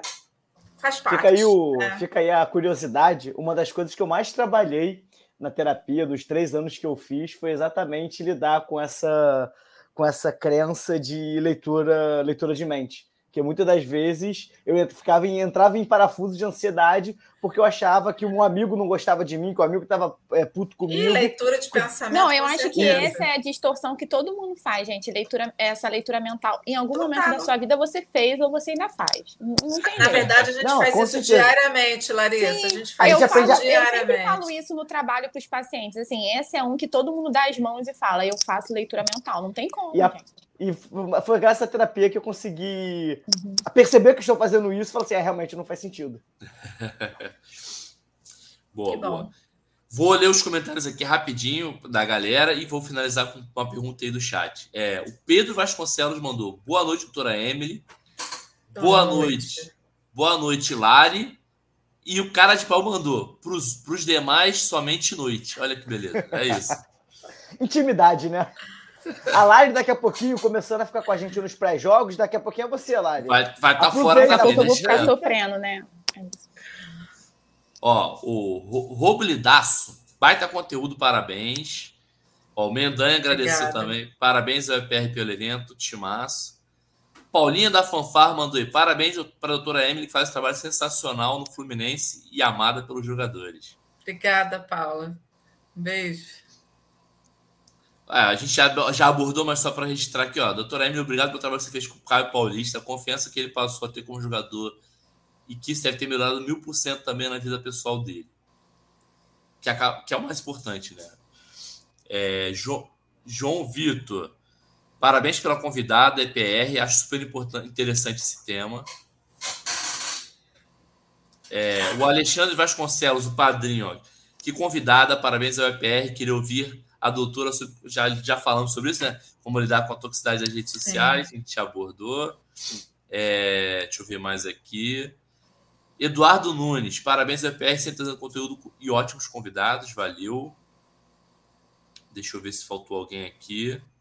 Ó, tem gente aberta aqui, ó. Vou, vou, um aqui, ó. Pera aí, que. Daniel Cohen. Emily é a melhor psicóloga entre todos os profissionais da área em clubes do Brasil. Sou muito fã. Melhor convidado, impossível. Tenho orgulho de trabalhar com uma pessoa do nível dela. Daniel, suspeito, suspeito, Daniel. Um beijo, meu querido. Aí, ó. Gabriel Filgueiros, o que o babufo dessa Emily no Instagram não tá escrito. Referência máxima. Espero atuar com você, ou pelo menos com você, quando me formar. Abraço e beijo. Inclusive, Emily, acabei de fazer minha matrícula aqui. Daqui a dois anos eu quero ser seu estagiário, tá? Que esse papo Opa! aqui não se até mudar de área. Não, você, eu tô na fila. É só daqui a dois anos. É só daqui a dois anos. E aí, Gabriel, concorrência aí, ó, Gabriel. É, tá, concorrência é grande. Beijo, Gabriel. que bom, que bom. Serão muito bem-vindos. Pa Priscila Magalhães, passando aqui para bater o ponto e exaltar o trabalho maravilhoso da Emily, perfeita. Obrigada, é... Priscila. Lohan, Boa noite, amigos. É, doutora Anne, parabéns pelo seu trabalho. Nota 10, estamos juntos. É... Obrigada. Adriana Ribas também está sempre aqui com a gente. Muito obrigado pelo papo, Emily. Muito esclarecedor e ótimo saber que a saúde mental tem sido levada a sério pelo clube. Também fiquei bem Sim. feliz. Gostei muito, Sim. eu não Obrigada, sabia. Adriana. Que eu não sabia dessa interdisciplinaridade. Fiquei muito feliz de saber isso, muito importante. É motivo de é... muito orgulho, né, assim, pra gente como torcedor, né, saber que o clube se importa, né? Que não vê o jogador só como um atleta, né? Alguém de, de alto rendimento ali, não, né? Vê como, como ser humano, né? E se preocupa desde a, das categorias de base. Né? Sim. Legal. Sim, sim. Ó, o Luan falou, a gente já falou, acabou abordando já um pouco sobre o calendário do futebol brasileiro. E para fechar, a pergunta do, do, nosso próprio querido Luan Craveiro. É, é, vamos lá, a formação do técnico em psicologia faz diferença no uhum. tratamento do elenco no dia a dia? E como é que é essa relação com o cara que também é da psicologia, né? Acho é. que se complementa as duas. É, ele mesmo fala, né? Eu, eu só sou formada em psicologia, não sou psicóloga, psicóloga é você. Mas é, foi o que eu falei para o Diniz, Diniz. Não tem como correr, tá no sangue. É, a questão da observação, né, o quanto que o olhar dele individualizado pelos atletas, isso torna, obviamente, ali um caminho para ele entender o comportamento do atleta. Então, o, o Diniz, o Diniz, na verdade, é, ele tem uma sensibilidade muito grande a respeito do ser humano. E eu vejo literalmente que o trabalho dele não é só sobre ganhar títulos, é sobre formar também né, pessoas. É, e aí né, já foi me perguntado, né, mas como, como é o comportamento que as pessoas falam da beira do campo? Gente, é um ser humano que se emociona. É um ser humano Bora! que se emociona. Não, eu ia falar isso agora. Quando eu li Diniz, veio a palavra vitória na minha cabeça. Eu sabia que o Jean ia gritar, por isso que eu fiquei quietinha. É, ele, ele literalmente busca extrair o melhor que as pessoas né, possuem. Então, mas assim, é o ser humano que está tentando fazer o melhor dele, com a singularidade dele, com a vulnerabilidade dele e o quanto que as pessoas precisam entender que a, a, abraçar essa vulnerabilidade, essa singularidade, foi o que eu falei. E a saúde mental do treinador, como é que fica? Do preparador físico, de todos os profissionais envolvidos. Então, tem ali histórias, tem narrativas. Então, existe a narrativa quando a gente ganha um jogo, quando empata um jogo, quando perde um jogo, mas a grande narrativa ali da nossa história é fazer o melhor dentro das condições que todos nós temos, que quando a gente está falando de condições, não só condições internas do clube, mas as condições que a gente sabe, né, de, de, de calendário, é, de, de condições de, de, de tempo, a gente não controla o tempo, a gente não. Ah, hoje vai chover, amanhã não. Então, é entender o que nós podemos fazer dentro daquilo que a gente se preparou para fazer um melhor evento, melhor espetáculo, melhor jogo da vida deles, porque realmente o próximo jogo é o jogo da vida e o outro vai se tornando, e isso é a soma. Então, para a gente chegar à, competição no nível que a gente chegou, foi a soma de vários comportamentos, de várias emoções, de altos e baixos, da gente entender aquilo que a gente foi efetivamente muito bem entender aonde que nós pecamos para a gente melhorar. E é sobre isso, é sobre ser humano que está tentando fazer um trabalho da melhor forma possível. Boa. Emily, vou, vou pedir, agradecer muito você por aceitar nosso convite. Já está o convite feito aí para a parte 2. Se você aceitar, a gente vai tem maior prazer. Tô dentro, tô dentro. Maior prazer de fazer. Ué, já me e... deu a camisa, já tô, já tô usando a é camisa isso. da. Ué, é. não, sei, não, sei, não sei se vocês querem me colocar no banco de reserva, mas eu tô. Não, estou, você... estou titular. Estou. É. estou titular. E vai continuar, e vai continuar. E para fechar, para não perder o nosso perfil aqui de. Ah, tá aí o arroba da, da, da Emily aí, psicóloga Emily Gonçalves. Gonçalves. Gonçalves. É. Goncalves. Isso, aí, Goncalves. Para fechar, para fechar, uh, agradecer se depois dar seus recados finais aí, é, como você quiser. Tá. Mas eu não podia deixar de botar essa pergunta da voz de experiência, esse comentário da voz de experiência, para fechar com chave de ouro. Eduardo a Bulhões, a doutora poderia tratar parte da nossa torcida. Esse aí é o Eduardo. E aí a gente termina com essa maravilhosa frase do Eduardo Bulhões. Emily, muito obrigado. Mas respondeu o Eduardo Bulhões, responde. E muito Respondo. obrigado aí. Respondo. Respondo porque a gente também precisa entender que as pessoas vão para esse evento para buscar emoções positivas. Faz parte, elas querem as emoções positivas desse jogo, né, de torcer para o time, mas o que é importante frisar? O quanto que a torcida pode levantar cada vez mais a nossa equipe, a nossa instituição, o quanto que o papel da torcida potencializa né, os eventos esportivos. É, e aí, o recado final, né? Obviamente, agradecer né, a todos os comentários, a todas as perguntas, agradecer a vocês né, pelo acolhimento, pelo carinho. Muito obrigada por esse papo. É um grande prazer estar falando da psicologia, falando de gente, falando de, de saúde mental e falando do Setembro Amarelo, né, da campanha de prevenção contra o suicídio.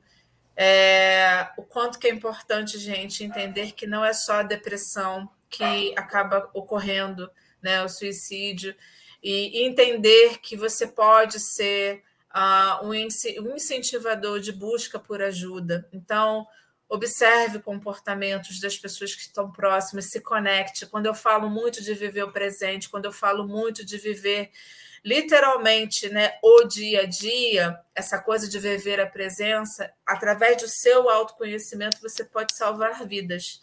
Então, quanto que essa campanha não é sobre o setembro, é sobre o ano inteiro. Então, se alguém tiver alguma dúvida, alguém quiser entrar em contato, pode ir lá no meu perfil, se eu puder ajudar de alguma forma. E aos futuros psicólogos, sejam muito bem-vindos. A gente quer que a nossa área cresça, apareça e transforme literalmente esse tema, um tema leve, que as pessoas entendam que saúde mental, performance sustentável é o melhor caminho. E a gente está falando disso tudo, a gente está falando de social, a gente está falando de economia, a gente está falando de, de literalmente de saúde física e mental, né? Viver com mais leveza, entendendo sobre o nosso papel, não só na, na, vida da nossa família, mas também na vida das pessoas que convivem com a gente, tá? Muito obrigada. Valeu, Emily. Até a próxima. As duas vem aí. Um só, abraço. Só uh, o último pedido. Último pedido. Tá. Um grito de vitória. Um grito de vitória aí pra. Não, Vitória! É. Vitória do Diniz. Isso, vitória Olha, gente, para mim vai ser literalmente prazeroso, porque aí tem o jogo seguinte, então vai ser vitória, vitória, vitória, vitória. É isso aí. obrigado, Emily. Até a Muito próxima. Obrigado, tchau, Emily. Tchau. Beijão. Tchau, gente. É isso. Pedido maravilhoso do Dian, tinha que ser não, ele. Eu né? tava aqui como. quando o Dian começou a rir e a Emily falando, eu falei, ele vai falar alguma coisa do Vitória. Eu falei, não, não vou nem falar, não, porque ele vai falar, com certeza. É a cara dele, né? Enfim. Pô, gente, muito bom esse papo aí. Agora vamos para a coluna de Xerém, Larissa. Manda bala aí sobre a coluna de Xerém. Então, é, hoje a coluna é um pouquinho diferente ao vivo, né? Eu vou ser bem sincera, eu estou com uma colinha, porque eu já cheguei naquela fase de, às vezes, confundir o nome de jogador e são várias categorias. Então, assim, às vezes eu tô assistindo o jogo do 15, pensando no 17, tá uma loucura, mas, mas é isso. Né? Então, assim, falando do sub-15, quem ainda não assistiu essa categoria do Fluminense, por favor, assistam.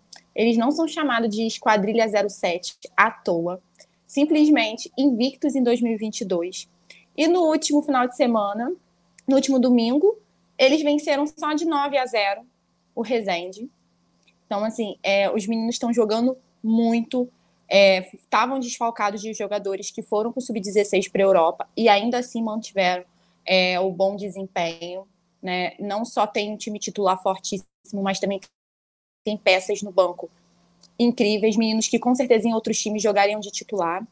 Né? Então, assim, por favor, assistam o jogo da Esquadrilha 07, porque os meninos são craques. Eu já falei aqui em alguns episódios né, sobre Riquelme Felipe, sobre o Isaac, né? Então, assim, excelentes jogadores. Tem Esse aí eu vou também. ter que interromper. O cara que tem o nome de Riquelme Felipe já, porra, Camisa já 10. tem nome de craque, né, cara? Não tem como dar errado. Assim, é, e a questão do sub-15, o que mais me. Eu sei que eles são preparados para isso e tudo mais, mas a forma como eles jogam é como se. Assim, tivesse jogando assim a famosa pelada na rua, sabe? Porque eles jogam tão tranquilos. Você vê que eles literalmente eles estão se divertindo. Então, eles conquistaram a Copa Nike, já conquistaram também um torneio aqui no Rio, que eu esqueci agora o nome.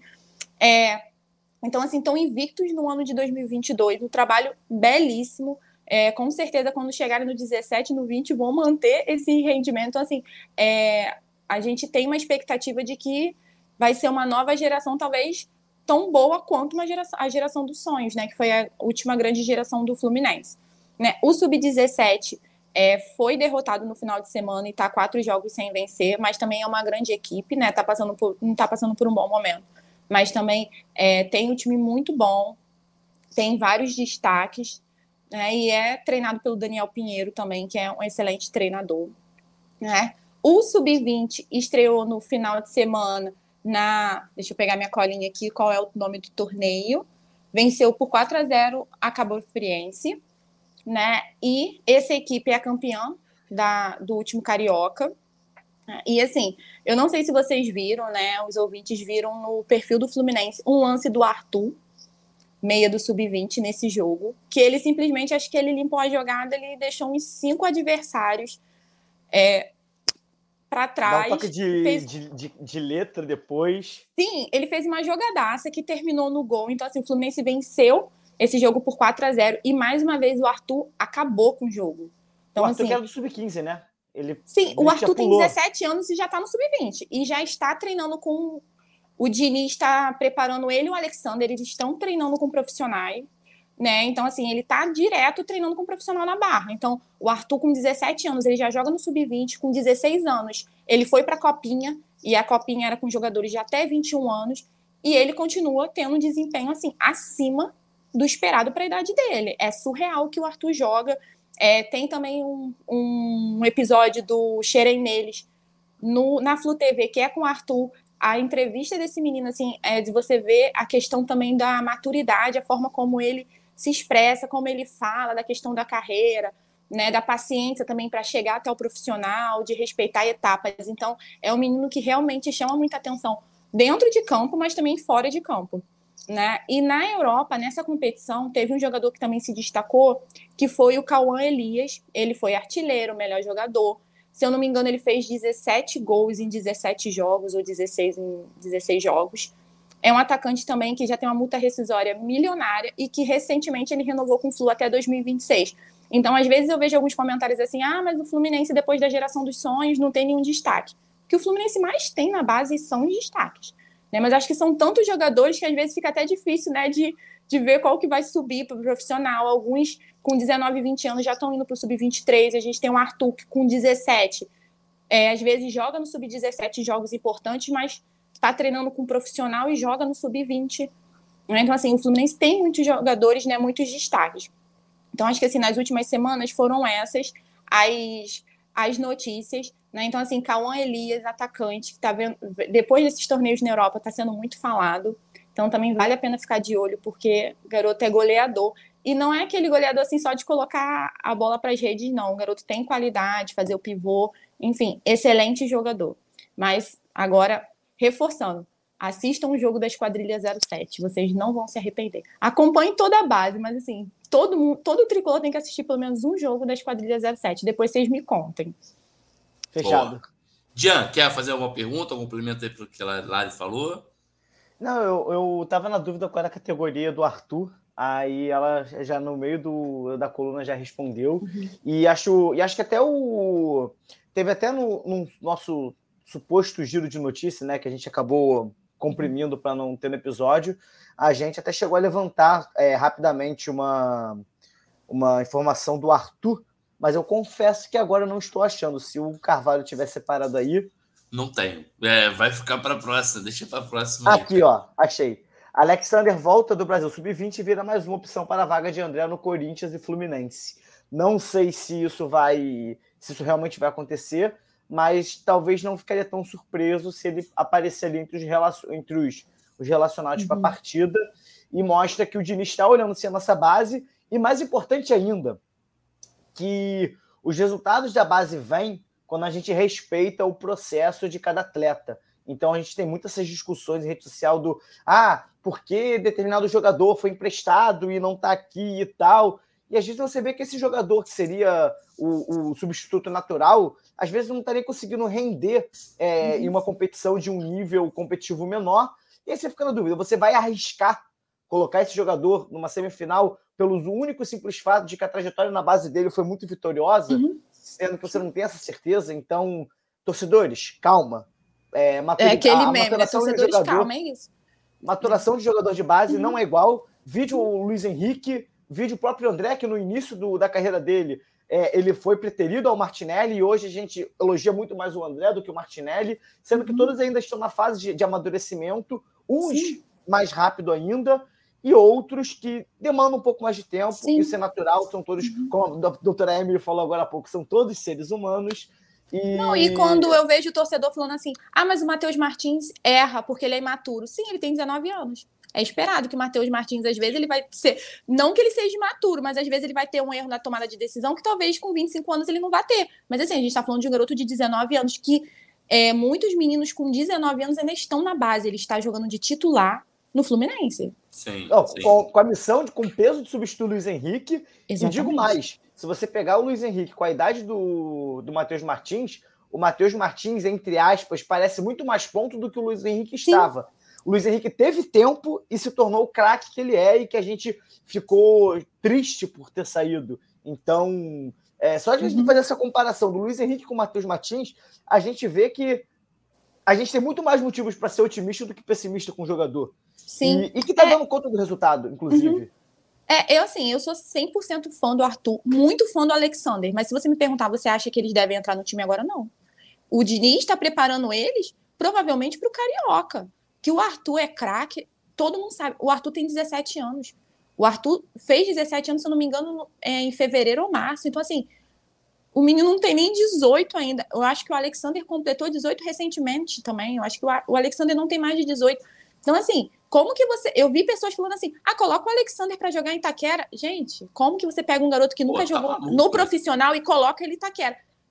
Não existe. Não, aí, não, aí, não aí vem o engenheiro de obra pronta, né? O engenheiro de obra pronta é. depois vai aparecer. Sim. Aí lá na frente o jogador vai dar certo. Aí eu falei desde sempre que esse jogador. Uhum. Não, você e todo mundo, todo mundo falou isso. Tô... Ninguém Sim, todo mundo sabe que ele é bom. Se ele não fosse bom, ele não estaria na seleção de base, né? A mesma coisa do Matheus Martins. É, eu acompanho a geração do Matheus Martins e eu sempre falei, para mim, ele sempre foi o jogador que tinha mais potencial, até mais do que o Kaique. Não que o Kaique não seja bom. Mas precisa de um tempo, né? Então, é assim, ele está substituindo o Luiz Henrique e está dando conta do recado. Tá. Isso, gente, desculpa, mas a gente vai precisar correr, que tem uma hora e meia de programa. Valeu, Lari, pela coluna, ao vivo, pela primeira vez, eu acho, né? Primeira vez. Faz ao vivo, bicho! Ô, louco, meu, é isso. Tá Vamos agora pro... Não, eu tô Ainda bem que eu tive a dica de não beber muita água nesse episódio, né? Assim, pra não cuspir a água nesses momentos. Eu tô tossindo pra caramba. Aí o Diano solta essas piadinhas, não dá. Uhum. Vamos agora ao momento do Fluminense. No sábado, o Fluminense venceu o Fortaleza por 2 a 1 no Maracanã. E na quinta, todo mundo já sabe, o Fluminense enfrenta o Corinthians é, na arena, na arena. Como é que é a arena do Corinthians mesmo? Taquera. Taquera. Pelo jogo de volta sem final da Copa do Brasil. Lari, seus comentários sobre o momento Fluminense e a expectativa do próximo jogo. Então, sobre o último jogo, é, eu não acho que o Fluminense passou. Eu acho que foi assim, sufoco no sentido de que foi um bom jogo e que o Fortaleza jogou bem. Né? Eu vi alguns comentários, ah, que o Fluminense jogou muito mal. Eu não vi o Fluminense jogando mal. Eu acho que assim, o Fluminense jogou contra um time que jogou muito bem. Né? Então, acho que às vezes a gente tira muito mérito do, do adversário para reclamar do time.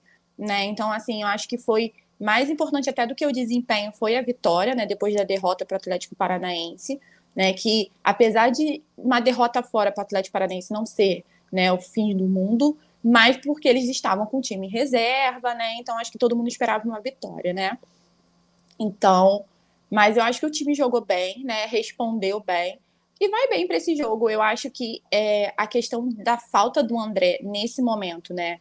O time sentiu muito a questão do Nonato, né? Essa falta do Nonato, principalmente na saída de bola. E aí, quem estava conseguindo segurar as pontas ali é o André, e não teremos o André. Mas eu não acho também que essa terra arrasada que estão falando de que, tipo, ah, isso diminui as chances do Fluminense mais de 50%. Eu acho que vai ser muito difícil. É, nenhum time que tivesse um jogador como. que tenha um jogador como o André vai ter peça de reposição à altura. Né? Então, assim, é muito difícil qualquer time no Brasil é, substituir um jogador como o André. Então, no Fluminense não vai ser diferente. A gente tem jogadores bons para a posição, mas não, não vai ser a altura do André, porque ele é o melhor volante do nosso elenco. Né? Mas, do assim, Brasil. eu estou muito confiante. Do Brasil, né? É, eu estou muito confiante para esse jogo. É, eu acho que a questão de jogar fora, lá em Taquera, é um jogo mais complicado por conta disso. Eu acho que muito mais por conta da atmosfera do que por conta do adversário. Eu acho que, pelo que eu vi, eu acho que o Renato Augusto não vai jogar, então também é uma perda para eles importante, a gente sem o André, eles sem o Renato Augusto. Né? Mas eu tô confiante e acho que, que a classificação vem com certeza. Já é para dar o palpite? Já emenda o palpitão, já emenda o palpitão. Ah, tá, o palpitão. 1 a 0 para relembrar a Copa do Brasil de 2007, que o Fluminense empatava em casa e se classificava fora no sufoco. Então, em homenagem ao time de 2007, vai ser 1 a 0. Boa. Boa, mais ou menos, porque roubou meu palpite, mas tudo bem. Jan, seus comentários e depois já emenda o palpitão também. Cara, eu falei recentemente no Twitter que é sempre bom lembrar que o Fortaleza hoje é o melhor time do segundo turno. Então a gente não pegou um adversário que seria fácil em qualquer contexto. Para além disso, é um time que claramente estava mordido com o Fluminense por conta da eliminação das quartas, das quartas de final. Eu arrisco dizer que o Fortaleza jogou mais nessa partida do que ele jogou nas duas partidas do, do das quartas de finais da Copa do Brasil. O que de, deixa esse é, o contexto do, do, do jogo do, do, último final de semana é, com muito mais competitividade. E a gente conseguiu fazer frente. A gente teve ali é, momentos, sim, de muita tensão, principalmente no que diz respeito às nossas saídas de bola, que foi uma, um problema que a gente teve contra o Internacional também. Então, quando você tem um time com muito vigor físico, que marca pressão ali na frente e atrapalha esse esquema do Diniz, a gente tem um certo problema ali, mas pelo lado bom, foi um erro que não colocou a gente numa situação de de, de, vulnerabilidade ou de infelicidade. Ou seja, a gente desse jogo, a gente só tem os benefícios de poder tratá-lo como um aprendizado. É, ou seja, a gente, não, a gente não é um aprendizado que trouxe malefícios para a gente. Então, eu vejo que foi um resultado bom da, dentro da, do nosso objetivo de Campeonato Brasileiro, foi um resultado bom dentro daquilo que se espera para manter o time em alta é, para o jogo de quinta-feira, porque o, é, não foi uma vitória qualquer, foi uma vitória contra um time que jogou muito duro. Ou seja, você ganhar de 1 a 0 numa partida modorrenta é uma coisa. Você ganhar de 2 a 1 num jogo muito competitivo, com o time adversário colocando muita pressão em cima de você, você conseguir segurar o resultado, você conseguir chegar no ataque, você conseguir quase até fazer ali uma plasticidade maior, né? Aquela, aquela jogada que infelizmente não entrou do passo do Ganso pro Cano, que ele dá de primeira de três dedos, e ali o Matheus Martins e o Caio Paulista não se ajeitam. Ali já poderia ter matado o jogo. Então é uma partida que traz muito mais benefícios para o time é, por conta do, do resultado de como ele foi construído e da resiliência que o time teve de manter a vitória até o final, e porque o, os pontos negativos a gente pode tirar deles e trabalhar ao longo da semana para chegar contra o Corinthians sem nenhum pesar, sem nenhum medo e sem nenhum receio. Então eu vejo que foi um resultado muito bom para gente e que vai levar a gente para o jogo contra o Corinthians com muita, muita tranquilidade, não, mas com muita confiança. Depois desse papo que a gente teve aqui com a Emily a minha confiança para o jogo aumentou demais, porque ela trouxe para a gente uma visão de vestiário que a gente não tem acesso, ela trouxe para a gente uma visão do dia a dia que a gente não tem contato. Eu acho que todo mundo que ouviu esse episódio, com certeza, vai sair com essa mesma sensação de que o time está muito focado e muito preparado para essa decisão. Realmente, a perda do André é uma coisa que é, nenhum time do Brasil que tem um, um jogador do calibre do, do André gostaria de, ter, de perder mas eu tenho certeza que a gente tem jogadores sim que vão conseguir entregar para essa partida e, e, eu acho que o Diniz ainda está estudando quem vão ser as opções para para ser o substituto do Nonato ao longo da temporada. Ele testou o Iago nessa última partida, testou o Natan na outra partida, e não duvido, conhecendo esse jeito mais. É, mais é, esse perfil mais de assumir riscos do Diniz, um, menos conservador que ele tem, mais arrojado, eu diria até que eu não duvidaria de ter uma terceira opção nesse, nesse elenco, é, que não seja nem o Iago Felipe e, e nem o, o Iago para fazer a função do Nonato. Com a saída do André, inclusive, eu acho que é capaz que a gente tenha Felipe Melo e, Mar, e, Mateu, e Martinelli ali no meio-campo, embora eu eu seja da tese que talvez o Martinelli e um Natan, mesmo que e colocando um ganso um pouquinho mais recuado, como até ele jogou às vezes no jogo contra o Fortaleza, seja a melhor opção. Mas confio no técnico que a gente tem, ele já calou nossa boca há muito tempo. Vamos para cima do Corinthians e vai ser 2 a 1 um com emoção para fazer jus à cerveja que eu beberei, no dia de amanhã para ficar tranquilo. Porra, cara, era o meu palpite, então roubou também meu palpite. Ah, então eu vou meter 3 a 2 então, só para dar mais raiva no Xará ainda. 3 a 2 sem falar os gols. Gol de quem, Larissa? Gol do John Arias. John Arias. Jean. Gol do Cano, do Arias e do. Manuel, mentira, brincadeira, não vai ser gol contra, não. Não. Não, não, fala o gol deles, dane-se. Não, vou, vou mudar meu palpite. Vou homenagear meu xará aí, que ele já me xingou aqui no, no chat privado. Vai ser 4 a 0 Fluminense. Pronto. Quatro gols do Cano, logo fazer chover, logo acabou. Vai pedir música, vai pedir logo uma playlist inteira. É isso. Podia botar 2 a 0 você sabe, né? Podia, mas ele, eu quis homenagear o Xará, pô. É isso. Entendi, o Xará gosta Primeiro eu fiz né? raiva nele, você viu a estratégia? Primeiro fiz raiva nele, eu mudei meu palpite para homenagear ele. O Otati é. gosta de 4, né? Nossa, mãe. Desculpem por isso quem, tá, quem está nos ouvindo. É, vamos lá. Para fechar aqui, vou correr um pouquinho de novo. Agradecer aos nossos apoiadores. Que você que ainda não nos apoia quiser dar essa força, orelo.cc. É, a gente tem plano de 2 a 20 reais lá e aceitamos Pix. Inclusive, teve Pix ao longo da gravação aí. Quem quiser. Quem quiser, quem quiser é, é, contribuir com Pix, é proibido rema.gmail.com. Corre aí que ainda dá tempo, beleza? É, vou ler alguns comentários finais aqui rapidinho. Adriana Ribas falou: ó, Esquadrilha 07, melhor apelido. Lohan, Lari sabe muito da base, show. Adriana Ribas de novo. Obrigado, Lari, pelas atualizações sobre a base. Aulas, né? Para variar. É Obrigada. isso. Os comentários finais, a maioria a gente tinha lido. E faltou só falar que o Pix foi de R$ 13,13 da voz da experiência Eduardo Bulhões. É, pois é. Por que será que foi R$ 13,13? Não sei. Feitos os recados, vamos ao encerramento desse programa. Ficou muito bom, mas já são quase duas horas de programa. Jean, muito boa noite e até a próxima. Boa noite a todos, até a próxima. Cuidem de suas saúdes mentais, é, louvem doutora Emily e, e é isso. Lari, muito boa noite, mais uma vez aqui com a gente ao vivo, coluna ao vivo hoje, primeira vez, vai se preparando para as próximas aí, mandou bem demais. É, boa noite e até a próxima. Obrigado, gente, pelo convite mais uma vez, né? E principalmente no episódio né, com a Emily. Então é isso. É, se cuidem, né? Porque quinta-feira fortes emoções vêm aí, mas tá tudo certo, vai fazer o L. E é isso, rumo à final. Boa noite. Valeu. E eu, o Carvalho, me despeço por aqui também. Espero que tenham gostado. Abraço, saudações tricolores.